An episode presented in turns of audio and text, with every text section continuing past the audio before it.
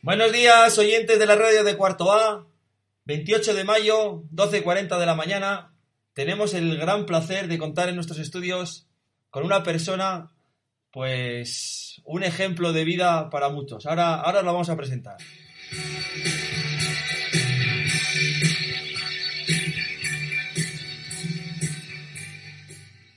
Martina, ¿nos puedes decir quién está con nosotros hoy? Así las cosas. David Solana, bombero de profesión e impulsor de la ONG eh, Etiopía, que desde Arnedo ayuda a niños y familias necesitadas de Etiopía. Ha concluido dejando dos reflexiones importantes, que es- estamos en, el- en un mundo global y lo que ocurre en una parte del planeta nos puede afectar a todos. Vale, y él, Juan, Juan, Juan, y para ti, vosotros que habéis buscado quién es David, ¿quién es David? David Solana es bombero y hijo del dueño de Protex Solana. La empresa fabrica guantes de piel de protección, la confección en serie de prendas de trabajo, de protección, uniformes, prendas de cuero y similares. Ujú. En estos días tan duros, la empresa de Protex Solana se ha dedicado a hacer batas. David ha estado como coordinador de la gestión de la producción de materiales para hospitales. Además, como bombero, ha colaborado en desinfección y ayuda al Ayuntamiento de Arnedo. Ujú. Iker, ¿y vosotros qué habéis averiguado de David? David, David es bombero de, profe- de profesión y ha sido coordinador de las batas sanitarias fabricadas en Arnedo. Unas 30 empresas y unas 200 personas han fabricado durante el COVID-19 más de 20.000 batas.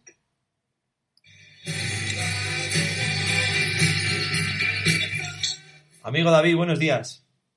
Hola, buenos días a todos. Bueno, es un placer tenerte, tenerte aquí con nosotros. Pues nada, ya sabemos quién eres y vamos a hacerte una serie de preguntas, a ver qué nos cuentas. Bueno, el placer es mío y yo que valoro mucho la creatividad, tengo que decir que tenéis un sobresaliente en creatividad y que me fascina que esta idea tan, tan bonita, ¿no? De crear una radio, de, una radio del aula. Genial. Nos alegra. Bueno, Leire, ¿qué le preguntamos a David?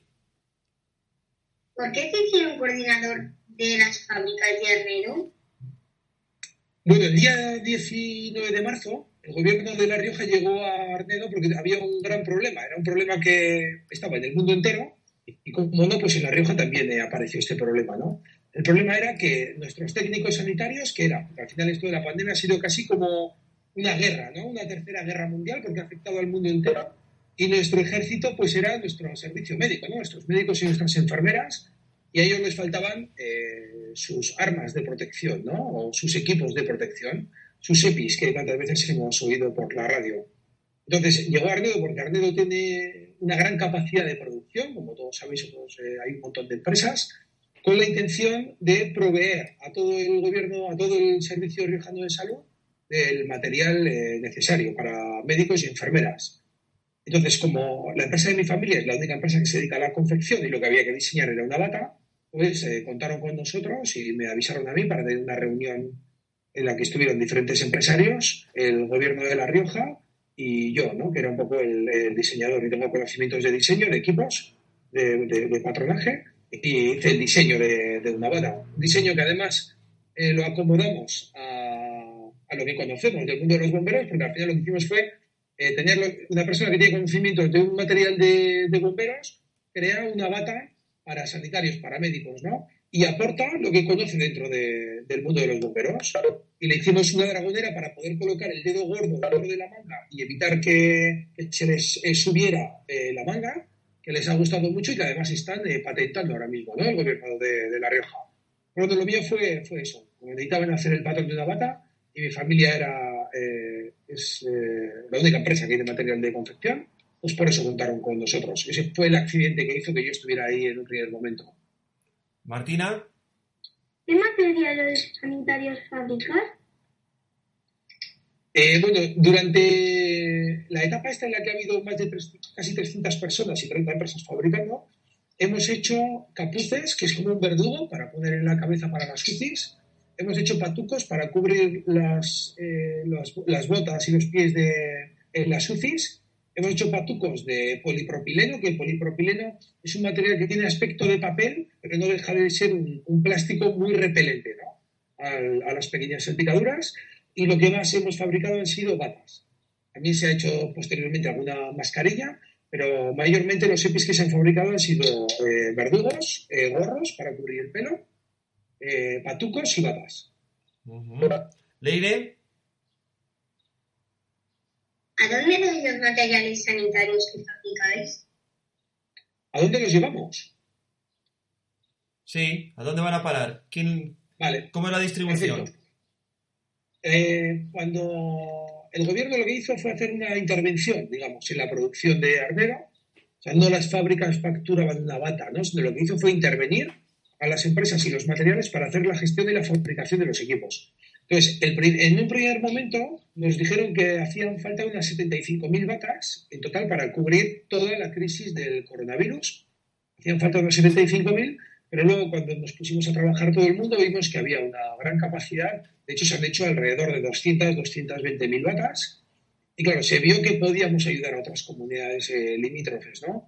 Entonces, el, todo el material nosotros lo mandábamos a Logroño, todos los días venía un camión arnero, recogía todo el material llevaba a Logroño a un almacén central, y cuando allí hubo eh, más material necesario para la Comunidad Autónoma de La Rioja, se envió también al Clínic de Barcelona, al Miguel Servet de Zaragoza, a Soria se enviaron también, al Valle de Arán también se enviaron, y creo que se enviaron también al País Vasco, nos enviaron a diferentes sitios. Todo el excedente que teníamos se fue enviando a otras comunidades autónomas que tenían esa necesidad. Alba, está Alba, creo que se ha caído. Alba, te quería preguntar, ¿cómo te ha afectado a ti esta situación en, en tu vida familiar? Bueno, en un primer eh, momento, como la historia esta del confinamiento era algo que no habíamos eh, vivido nadie, ¿no? Era, pues no lo podría comparar. Para ver cómo más o menos me ha afectado, tendría que compararlo ¿no? con otras etapas anteriores en las que haya estado confinado, ¿no? Como no ha pasado nunca, tampoco podría establecer esa comparativa, ¿no? Sí es cierto que, bueno, cuando todo el mundo estaba confinado en su casa, en esos momentos en los que eh, era de alto riesgo salir a la calle, pues yo era una de las personas que más riesgo tenía, porque tenía que ir al Hospital San Pedro, a reuniones, me reunía con un montón de gente, eh, circulaba por un montón de empresas. Bueno, exactamente igual que yo, había 300 personas que estaban cosiendo las batas, ¿no? Porque detrás de cada bata, si hay 10 minutos de trabajo, hay una persona que tiene que hacer esos 10 minutos. Pues, ¿no? Entonces, bueno, familiarmente, eh, como mi, mi hija pues lo ha llevado muy bien y me han ayudado mucho, mi mujer y mi hija me han apoyado mucho en esta, en esta gestión, porque no solamente eh, es mérito de uno, ¿no? O sea, cuando uno llega a casa eh, cansado de hacer una ardua labor, ¿no? Que es la de coordinar todas estas empresas, si en casa encima se encuentra que no tiene el apoyo familiar, pues esto va haciendo que, este castillo de naipes se te vaya cayendo, ¿no? Se ha podido formar muy bien, porque tanto yo he estado eh, muy activo, como en mi casa eh, me han acompañado y me han ayudado mucho, ¿no? En, en esta en esta actuación de la coordinación. Entonces, bueno, tampoco me ha afectado demasiado por eso. Yo creo que realmente afectan las cosas cuando eh, llegas a tu casa y ves que la gente te echa de menos o que la gente no está tan receptiva ¿no? Al, a, la, a, la, causa o al movimiento que tú estás haciendo. Si ves que todo tu entorno, la gente que te quiere, te apoya, esto deja de afectarte, ¿no? No te afecta tanto. La energía. Uh -huh. Uh -huh. Vanessa.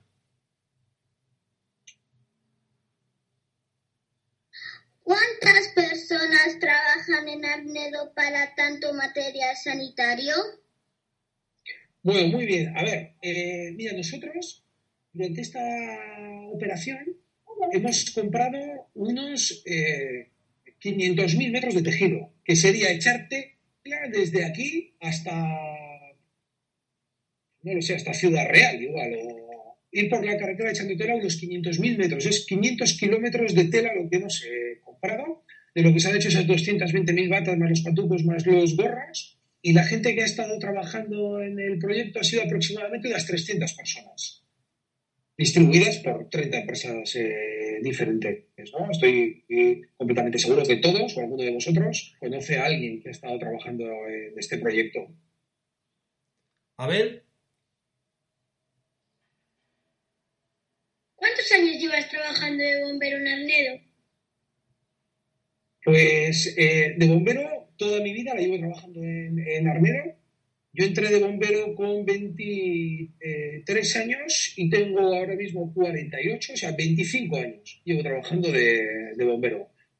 25 años por los que he visto grandes cambios dentro de los bomberos, desde cambios organizativos hasta cambios de material. Y no es que sea un, bombero de- del Pleistoceno, ¿no? Pero sí que he conocido eh, muchos cambios eh, dentro de- del servicio.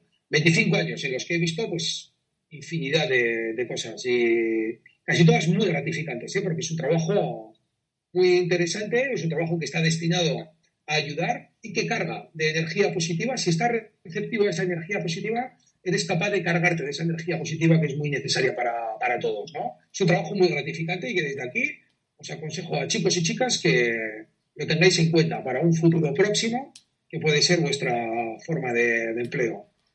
Abel, ¿Cuántas incidencias habéis tenido en la cuarentena? En el parque de bomberos, Sí. eh, bueno, durante la cuarentena, eh, la actividad propia del parque de bomberos ha descendido casi un 60%. Es decir, los accidentes en carretera han descendido en un 60% porque no había tráfico en la carretera. Eh, los incendios han descendido un 60%. O sea, la actividad propia del parque ha descendido un 60%. Hemos estado eh, preparando actividades de desinfección que eh, en un primer momento las han estado haciendo porque los bomberos lo que hicieron fue dejarnos. eh, bueno, es- esto era todo muy desconocido, ¿no? Nadie sabía muy bien qué es lo que podía pasar. Entonces se hizo una previsión en la y me pareció, me pareció bastante acertada, en la que se dijo, bueno, vamos a poner a trabajar al a los cuerpos de seguridad del Estado que menos necesarios para la emergencia sean. Por ejemplo, eh, no va a haber actividad en el monte. Vamos a poner a las brigadas forestales a trabajar dentro del COVID-19.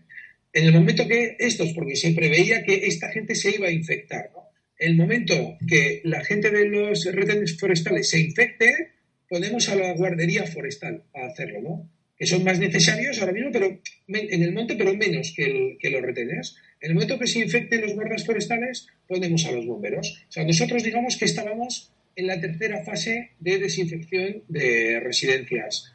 Como todos esos casos de infección que preveíamos que iban a ser en la primera semana no han sido, no han llegado a efecto, la- los retenes que estaban trabajando han seguido trabajando. Como en la segunda semana tampoco llegaron a infectarse, siguieron trabajando. Y como no ha habido realmente infección de, este, de estos retenes, han sido ellos prácticamente los que han hecho, los que han tenido más carga de trabajo dentro del COVID-19, porque nosotros estábamos un poco en la retaguardia, por decirlo de alguna manera. Estábamos dos trincheras más atrás, ¿no? esperando al, al COVID-19. Entonces, eh, a nosotros en el Parque de Bomberos nos han bajado mucho las, las actividades. En vez de tener más, hemos tenido menos eh, intervenciones. Zabala, ¿Cómo os habéis reinventado para producir batas? Bueno, pues eh, la verdad que reinventarse para nosotros, dentro de para la, empresa de mi familia que se dedica a la confección, reinventarse es, pasar de hacer ropa de bomberos a hacer ropa eh, sanitaria, ¿no? No es tanto el cambio.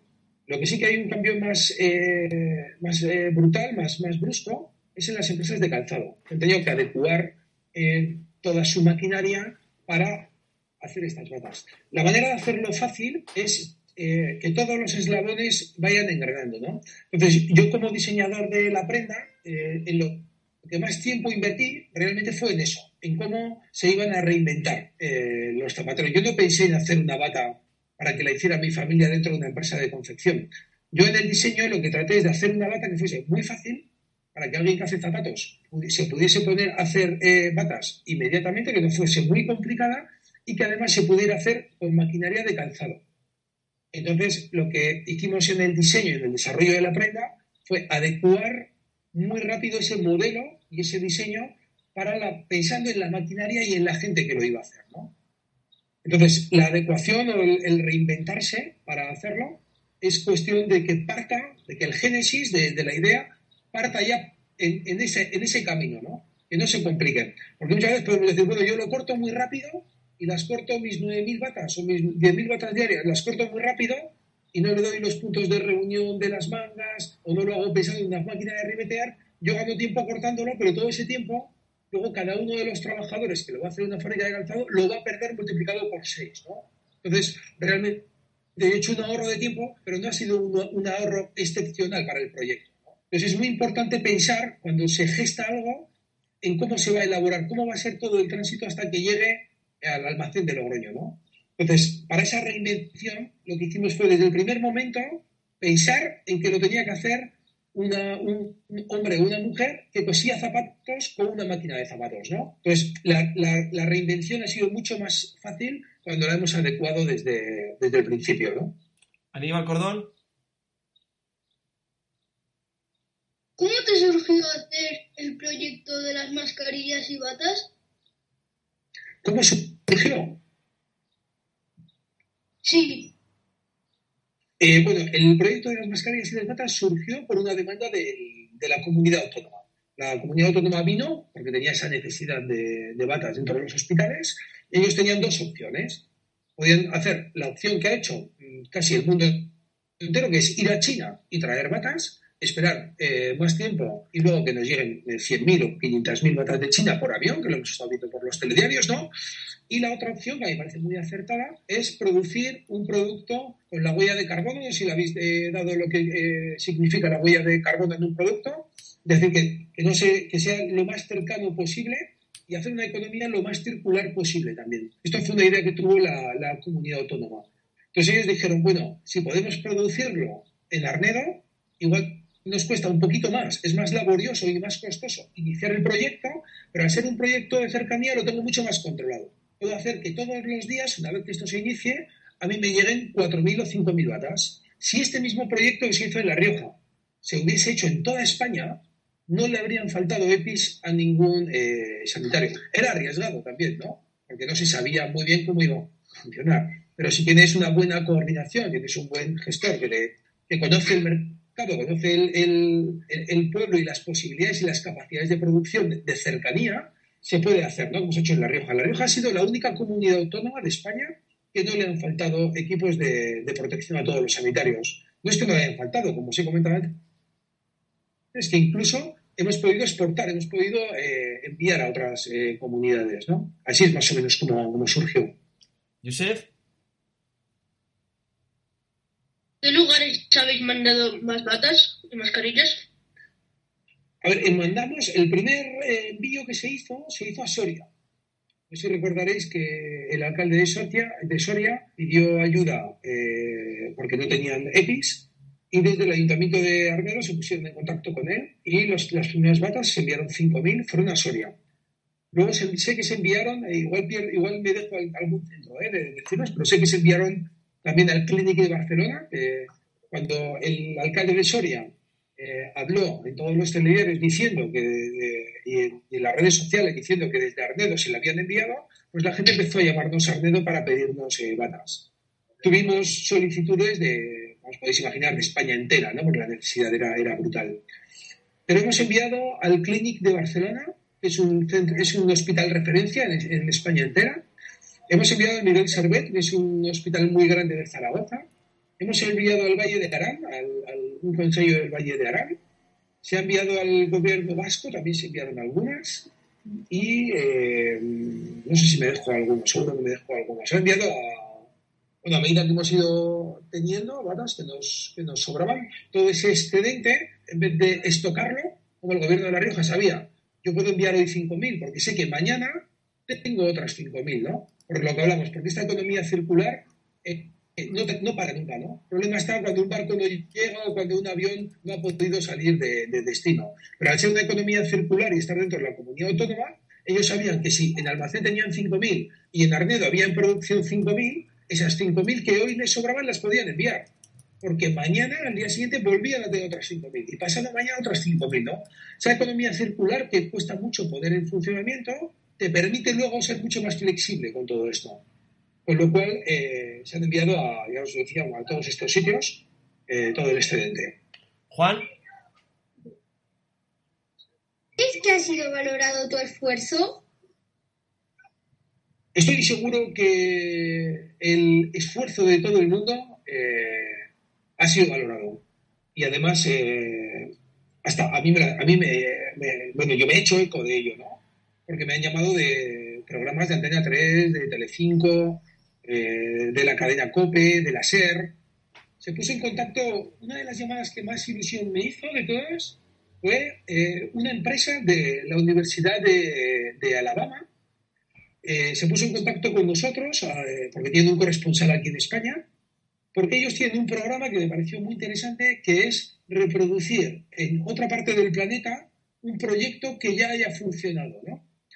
Y os lo voy a explicar así muy simple, ¿no? Si nosotros en Arnedo hemos decidido, eh, imaginaros que decidimos hacer una plantación de ajos y Arnedo se pone, en de fabricar zapatillas, a fabricar ajos, ¿no? y funciona. Cuando ve que ese proyecto ha funcionado durante al menos media década, durante cinco años, esta gente se hace eco de eso y después vamos a ir a Arnedo y vamos a ver por qué funcionan allí los ajos. Vienen a Arnedo, ven cómo es el, el clima, ven cómo, qué cantidad de gente hay y tratan de reproducir esa producción de ajos en México, por ejemplo, en una localidad parecida. Entonces, esto del, del COVID-19, ellos eh, tenían eh, 17 proyectos, habían visto 17 eh, proyectos por toda España, bueno, por toda Europa, habían visto 17 proyectos diferentes y habían seleccionado tres que podían funcionar en otra parte del mundo. Entonces, hablaron conmigo eh, para decirme que les había gustado, habían seleccionado el nuestro dentro de esos 17 proyectos y lo querían po- poner, precisamente en, en México, en El Paso, en la zona del Paso, que es la zona que está entre Estados Unidos y, México, en la zona del- de, creo que es en El Paso con, eh, con Texas, con el estado de Texas. Ahí en El Paso querían eh, poner, porque hay una zona también muy zapatera y de confección, querían activar ya esto, este proyecto que habíamos hecho en Armedo de la confección de batas, les enviamos el patrón, les enviamos todo, el nexting, o sea, todo lo que entraba de tela, el coste, les enviamos todo, para que ellos, en el momento que llegase el COVID-19 a México, pudiesen empezar a fabricar en el- la zona esta del paso ya las batas. Entonces, escuchar esto de una persona, de una universidad, que hace esto y que recoge proyectos por todo el mundo y se hace eco de, de una población tan pequeña como Arnedo, pues eh, es un gran reconocimiento, ¿no? O sea, si me, me- me- me- creo que hemos sido, no yo, sino el proyecto de Arnedo, bastante reconocido por, por todo el mundo. García, ¿Crees, Alba, cómo te has con- coordinado con todas las empresas? Eh, perdona, ¿puedes hacer otra vez la pregunta? ¿Te has coordinado con todas las empresas? Vale, muy bien. ¿Que ¿Cómo me he coordinado con todas las empresas? Bueno, esto es una de las eh, labores que me ocupó prácticamente siete días enteros, ¿no? Tenéis que entender que todas las empresas, en Arnedo, a excepción de la empresa de mi familia, por eso se decidió también igual que se coordinara desde aquí, ¿no? Todas son fabricantes de calzado. Y muchas de ellas son competencia, ya sabéis lo que es la competencia, ¿no? Que yo hago un zapato, tú haces otro y luego vamos al mismo cliente a venderlo y o te lo va a comprar a ti o me lo va a comprar a mí. Entonces, si acaba comprándotelo a ti, para ti es muy fructífera esa operación, pero para mí es como deficitaria, ¿no? Porque no... Entonces, eso entra, hace que tú y yo pues, podamos entrar en conflicto comercial, ¿no? Entonces, claro, eh, coordinar que una empresa de calzado que hace el mismo calzado, la empresa A que hace el mismo calzado que la empresa B, se pongan a trabajar conjuntamente, pues la verdad que es, eh, no voy a decir que es difícil, pero sí que requiere esfuerzo, ¿no? Requiere esfuerzo y requiere, sobre todo, sobre todo, gestionar energías y emociones de la gente, ¿no? Porque al final, un empresario o un trabajador no dejan de ser un individuo y un individuo somos individuos porque somos individuales, cada uno somos de una manera, ¿no? Pero esa energía que puede hacer que confluyamos los dos en un mismo esfuerzo, en una misma dirección, es la que tenemos que tratar de, de hacer ver a todo el mundo. Entonces, en este momento, eh, las emociones estaban muy a flor de piel porque la gente se estaba muriendo, ¿no? En los hospitales, la gente se estaba infectando y todos teníamos mucho miedo. Entonces, hacerle ver a la gente, yo creo el, el- lo que más he usado es hacer ver y que me ayudaran también desde el gobierno de La Rioja a hacerles ver y el alcalde de Arnedo también ha tomado una gran eh, parte y ha tenido una, una gran parte de responsabilidad y buena parte de la recompensa y el esfuerzo es suyo también, ¿no?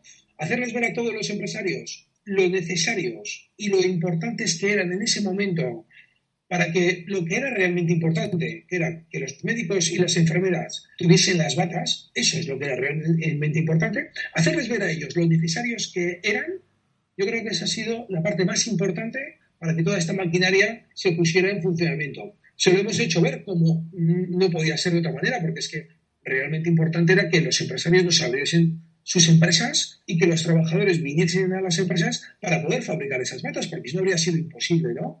De hecho, esto lo hemos exportado a cuatro comunidades autónomas diferentes de España y en ninguna ha funcionado. Solamente ha funcionado en, en Arnedo, ¿no? Entonces, yo creo que esta pregunta me parece muy, muy interesante porque es verdad que eh, hacer ver a la gente, o sea, cómo coordinar esto para que dos empresas que igual eh, comercialmente eh, no, no, no engranan en un proyecto, o sea, que el jueves por la mañana no engranen comercialmente y el viernes por la mañana estén trabajando de manera conjunta, es algo muy complicado, pero como os decía, hacerles ver lo realmente importantes que eran, eh, creo que es lo que ha hecho que, que funcione.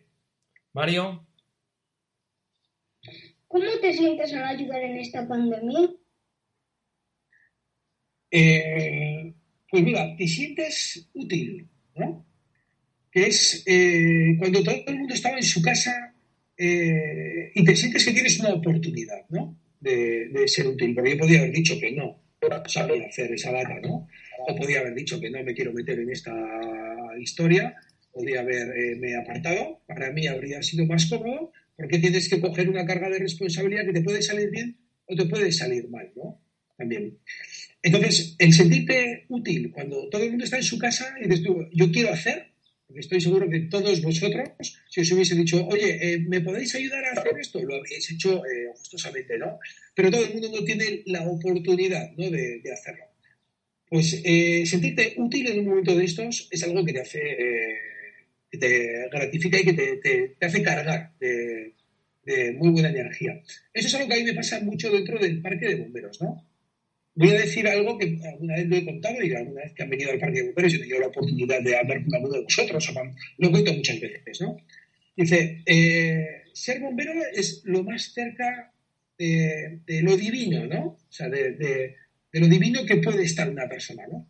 Porque salvar una vida es muy complicado, ¿no? Cualquiera la podría hacer, pero siendo bombero tienes la suerte de que eres tú, por tu trabajo, quien te toca hacerlo, ¿no? Y pongo un, caso muy concreto.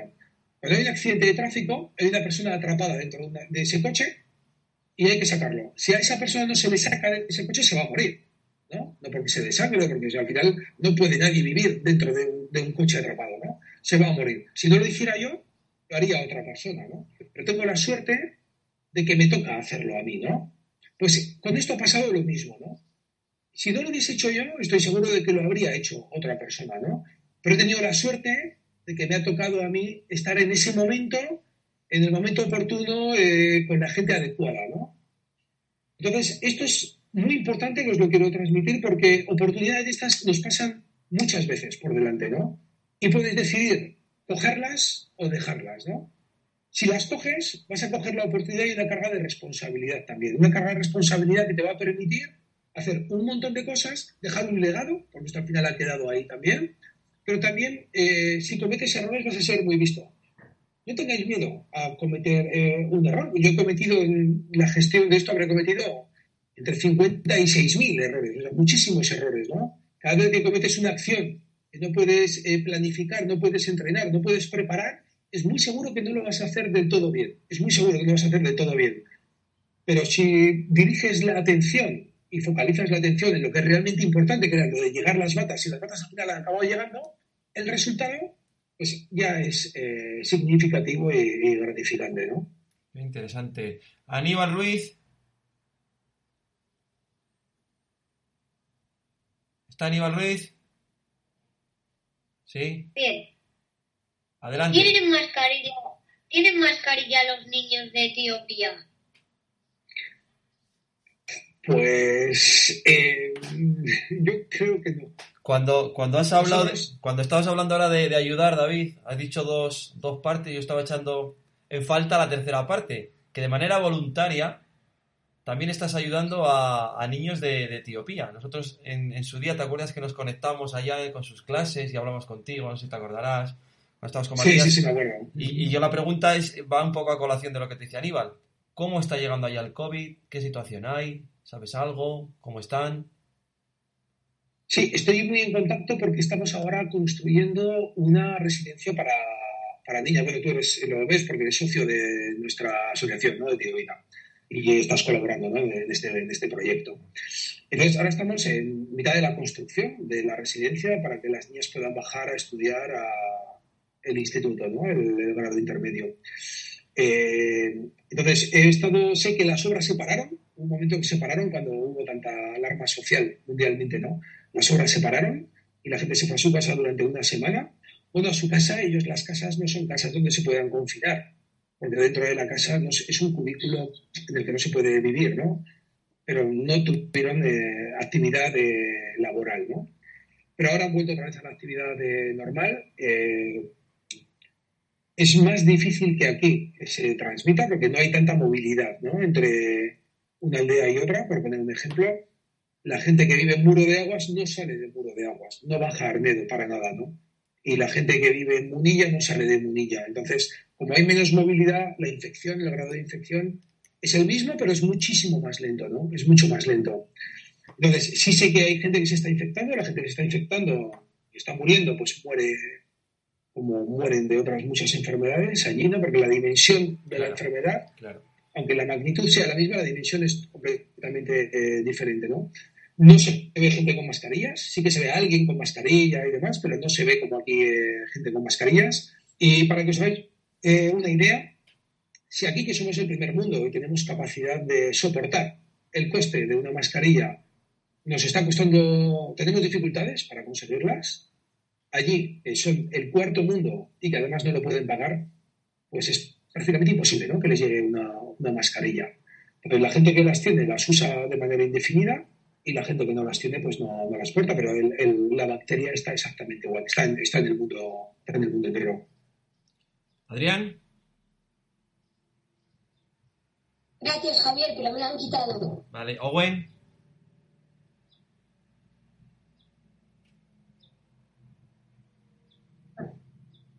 Gracias, Javier. ¿Cuántos años, cuántos años llevas trabajando de bombero? Eh, de bombero llevo trabajando 25 años. Eh, entré con 23, tengo ahora 48 años. 25 años llevo trabajando de bombero. Marcos, Gracias, Javier, pero me lo han quitado. Iker,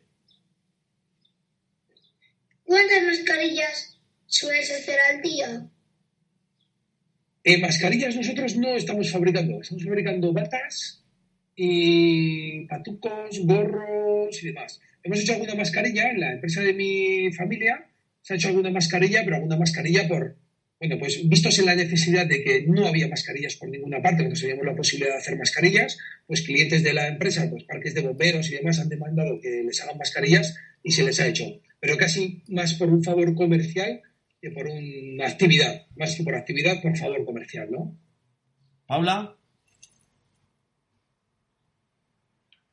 ¿Cuántas horas estáis trabajando al día? En la fábrica se trabajan ocho horas eh, diarias, una jornada completa, y mientras hemos estado haciendo las batas en el, en el- en el programa este especial de emergencia, pues hemos trabajado ocho, nueve, entre ocho y nueve horas por ahí aproximadamente. Los que estaban trabajando en otras empresas, yo pues estaba trabajando unas 18 o 19 horas diarias, porque como era coordinador, no se paraba, llamadas telefónicas, eh, hablando con otro, uno con otro, unas 18 horas, 19 horas más o menos. muy bien, pues. David, con la música de David Bowie, Héroes, pues te queremos agradecer tu presencia con nosotros hoy, tu energía vital que transmites, y, y nada, David, sigue así, y, y pronto, nos, pronto nos veremos por ahí. Muy bien, muchas gracias a todos, campeones. Ha sido un placer tenerte. Cuídate mucho. Como dice la canción, we can be heroes for a one day. Podemos ser héroes por un día. Con el vecino, con eh, arreglando un jardín, eh, con mi hermano, con mi hermana. No hace falta ser héroe por toda una vida, ¿eh? We can be heroes for a one day. Eso es. Muchas gracias, David. A vosotros.